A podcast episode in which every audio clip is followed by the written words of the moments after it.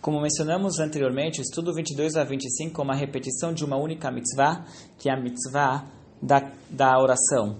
E por ser algo tão importante, vou continuar explicando um pouco sobre a oração. Hoje nós, é conhecido que o, que o judeu diariamente reza três vezes ao dia. Em dias especiais nós acrescentamos uma quarta reza e no Yom Kippur, uma vez por ano, nós temos uma quinta reza. Então vamos focar hoje nas três rezas. O Talmud ele pergunta por que nós temos três rezas, de onde surgiram, de onde os sábios instituíram essas três rezas, e tem duas respostas.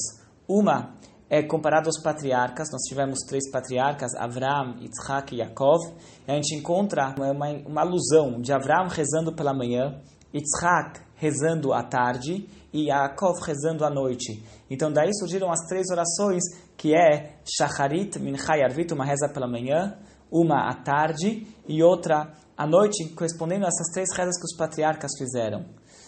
Posteriormente, a Torá, quando ela foi, quando nós recebemos a Torá, foi instituído para nós eh, no, no, no, templo ou no Mishkan, no tabernáculo, no deserto, sacrifícios que eram feitos diariamente. Então, entre os sacrifícios diários, nós tínhamos dois fixos, que eram todos os dias um, um cordeiro pela manhã e um cordeiro à tarde. Todos os dias era a, oferenda que abria o serviço no templo pela manhã e uma oferenda que fechava à tarde o, serviço no templo, basicamente fechava o serviço no templo, era uma oferenda à tarde.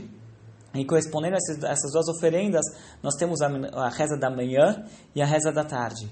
A reza da noite, ela vem como um complemento, porque se caso eles não conseguiriam queimar no, no altar todos os sacrifícios que foram feitos durante o dia, então se queimavam eles à noite e assim surgiu a reza da noite.